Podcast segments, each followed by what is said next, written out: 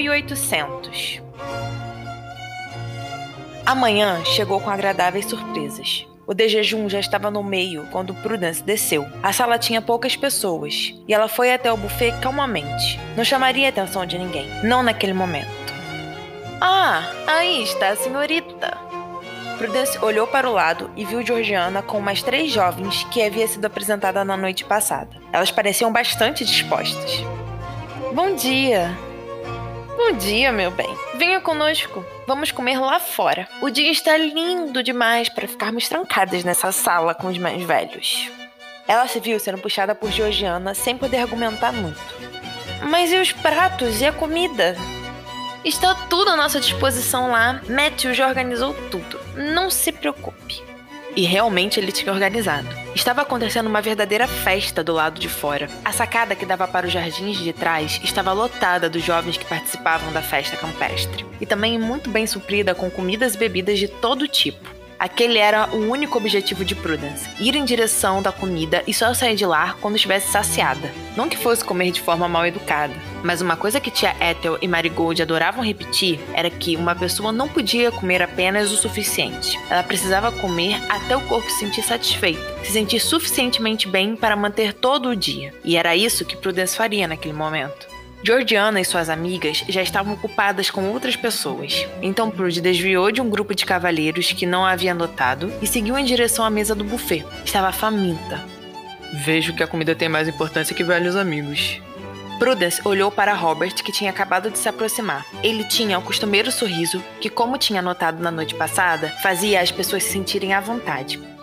Nem meus sonhos. É que Georgiana não me deixou comer lá dentro. Ele riu e olhou para a amiga, que parecia estar organizando alguma atividade para o dia. Ela é assim, muito criativa. Espero que goste dela, Prude. É uma boa pessoa. George amou te conhecer. Disse que atraria para o hall de amizade e que você nunca mais poderia sair. Eu fico lisonjeada em escutar isso. Seria uma imensa honra. A maior honra será a dela. Ter sua amizade é uma das coisas mais puras desse mundo. Robert apertou levemente o braço de Prudence, o que ela entendeu como um rápido carinho e sorriu em troca. Eu preciso ir. Vamos cavalgar agora. Aproveite seu dia com as damas.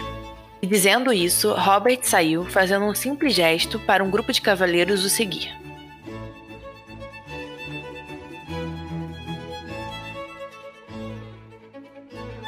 O dia foi funcionalmente organizado por Georgiana. A dama fez uma pequena lista de atividades que o grupo que a seguia deveria fazer. Prudence, claro, estava misturada entre os jovens. Eles fizeram de tudo um pouco. Primeiro conheceram os jardins da casa, o que, pelas palavras de George, como Prude agora devia chamá-la, era essencial para poderem praticar atividades e jogos ao ar livre. Depois seguiram para a sala de estar e ali se conheceram mais. Prudence se viu conversando alegremente com todas as damas do grupo, e aquilo a deixou com mais disposição para participar ainda mais dos eventos que Georgiana faria, pois estava sendo incluída no grupo. Com a chegada da tarde e dos cavalheiros, o chá foi servido na sala do de jejum e as interações sociais voltaram a serem feitas. Robert estava entre os jovens que haviam chegado da cavalgada. Os dois não conversaram muito durante o evento, pois estavam dedicados a outras pessoas. E mesmo um olhando, notando o outro, nenhuma conversa foi trocada. E dessa forma, Prudence subiu para se trocar. Já não estava mais tão tímida, e apesar de sua personalidade ser quieta e sensata, estava adorando fazer parte daquele movimento social. Era tudo o que tinha conseguido em seus 19 anos de vida. Prude colocou seu melhor vestido branco, prendeu o cabelo em um coque cacheado e usou o pequeno colar de ouro da tia Letia. Gostava de adereços singelos. Sua personalidade não pedia por chamar a atenção, pois a beleza estava nas pequenas coisas. E com um enorme sorriso e o coração ansioso por mais um momento maravilhoso daquele dia agradável, que Prudence desceu para o jantar. Posso me sentar? Ela deu espaço para Robert sentar no sofá e observou a sala, mas viu que ninguém prestava atenção neles. Gostou do jantar? Os dois não tinham sentado juntos naquele dia. O conde passou a noite toda conversando com os cavalheiros mais velhos e só tinha se juntado ao grupo mais jovem naquele momento, enquanto todos tomavam chá ou café depois do jantar. Foi proveitoso. E você? Gostou? Robert observou a taça de vinho e deu um pequeno gole. Sim, graças a você estou fazendo amizades. Ele a olhou com um belíssimo brilho nos olhos. A mim? Não acho que eu devo levar o crédito pelas suas interações sociais. Foi você que deu o primeiro passo, Robert. Se não tivesse feito, acho que eu não teria me aproximado das meninas, principalmente de Georgiana. Robert riu. Ela é muito diferente de você, não é? Social demais, animada demais, e em certos pontos, indiscreta demais. E você gosta disso, não é? Ele encarou intensamente, e Prudence se viu prendendo a respiração. Aqueles olhares de Robert a estavam deixando sem reação, perdida em um mar de satisfação. Esses pensamentos a deixavam mais surpresa ainda. Nunca tinha pensado que poderia nutri-los, principalmente por alguém que conhecia a vida toda. Não, sinceramente não gosto. George é uma ótima amiga e pessoa, mas eu tenho maior preferência por pessoas prudentes, sabe? Ela corou e abaixou os olhos. Suas mãos apertavam o vestido com uma força deselegante, mas Prudence não sabia o que fazer, não quando aquelas palavras iam direto para o seu coração. Robert a observou por um momento, que pareceu a eternidade. Então, por fim, quebrou o silêncio. Mas me diga, por que eu não soube que você viria para a festa? O assunto tinha sido trocado drasticamente, mas Prudence achou melhor assim. Não estava preparada para lidar com assuntos que poderiam mexer com seus sentimentos. Elas devem ter esquecido que você viria, ou pensado que você não viria. Acho difícil. Talvez elas realmente quisessem fazer uma surpresa. Surpresa? Não acho que tia Letia concordaria com isso. Acho que ela falaria que não avisou porque você mal responde as cartas delas. Isso não é verdade. Eu respondo sim. Prudy riu. Uma vez no mês, quando responde. Isso não é justo. Eu sou um homem ocupado. Mas por que nós nunca trocamos cartas? Ela o olhou sem jeito. Acho que porque nunca estabelecemos o costume. Isso é algo que eu gostaria de mudar.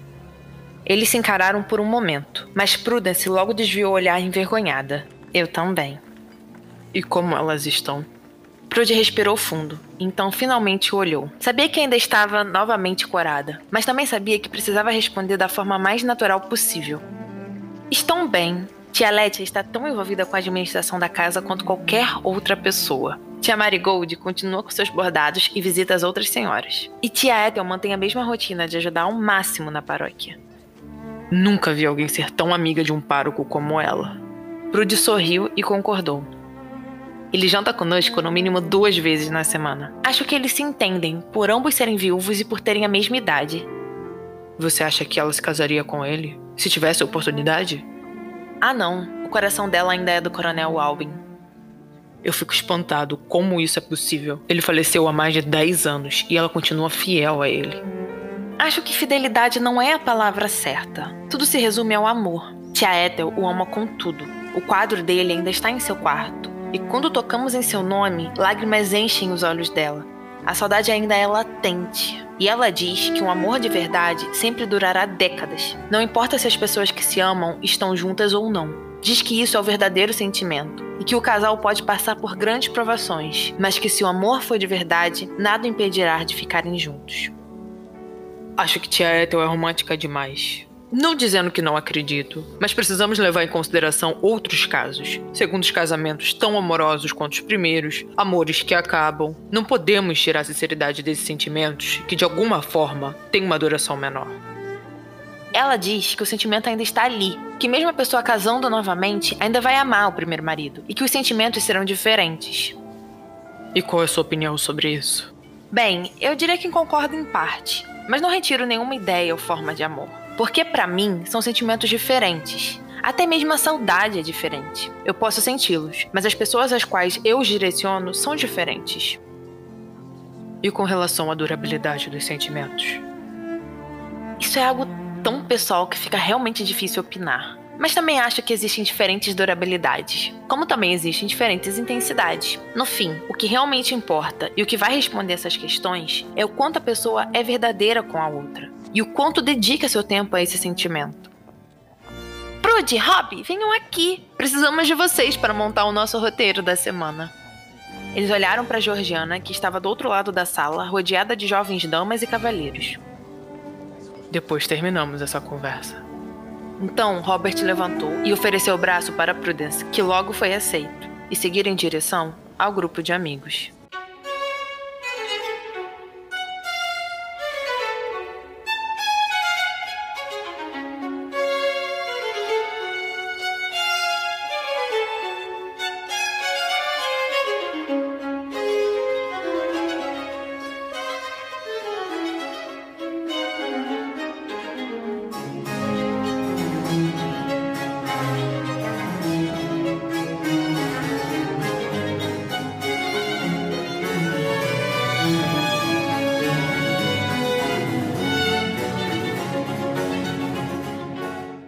Para mais informações sobre os livros físicos, e-books e sobre o podcast Chocolate História, acesse www.chocolatehistoria.com.br ou vá nas nossas redes sociais, no Instagram, arroba Elizabeth Margot, e no Facebook, Elizabeth Margot.